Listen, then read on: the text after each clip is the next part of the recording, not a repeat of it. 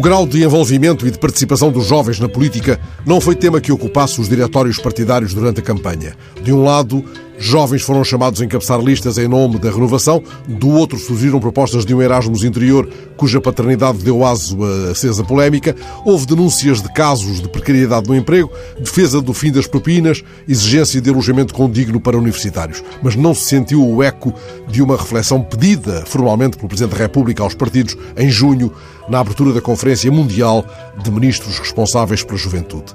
Marcelo Rebelo de Sousa acentuara, na ocasião, a necessidade de uma reflexão sobre o que possa estar errado no funcionamento dos partidos e de outras instituições incapazes de captar o interesse dos jovens e pediu que se questionassem todos sobre os motivos que levam os jovens a revelar tamanho desinteresse pela política. Se esse trabalho de casa foi feito, não chegou aos debates ou às ações de campanha. Recordei este apelo do Presidente ao ler a notícia do lançamento da eleição de um jovem presidente pela Junta de Meirinhas, em Pombal.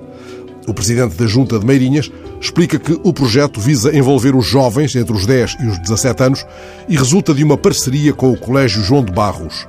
O jovem presidente da Junta a eleger terá de frequentar uma escola da freguesia e terá um mandato de um ano, durante o qual pode assistir às reuniões da Junta como se fosse presidente. Trata-se então de um faz de conta?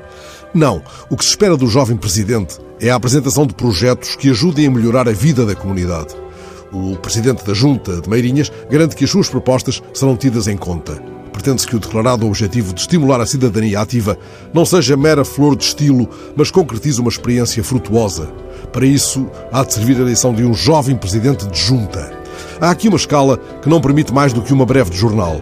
Mas vale a pena seguir experiências como esta, agora anunciada, numa freguesia de Pombal, em parceria com uma escola de créditos mais do que firmados porque esta experiência visa ensaiar uma resposta ao problema colocado pelo Presidente da República, que já em 2015 tinha patrocinado um estudo cujas conclusões nos deveriam fazer pensar. Esse estudo sublinhava que mais de metade dos jovens não querem saber da política.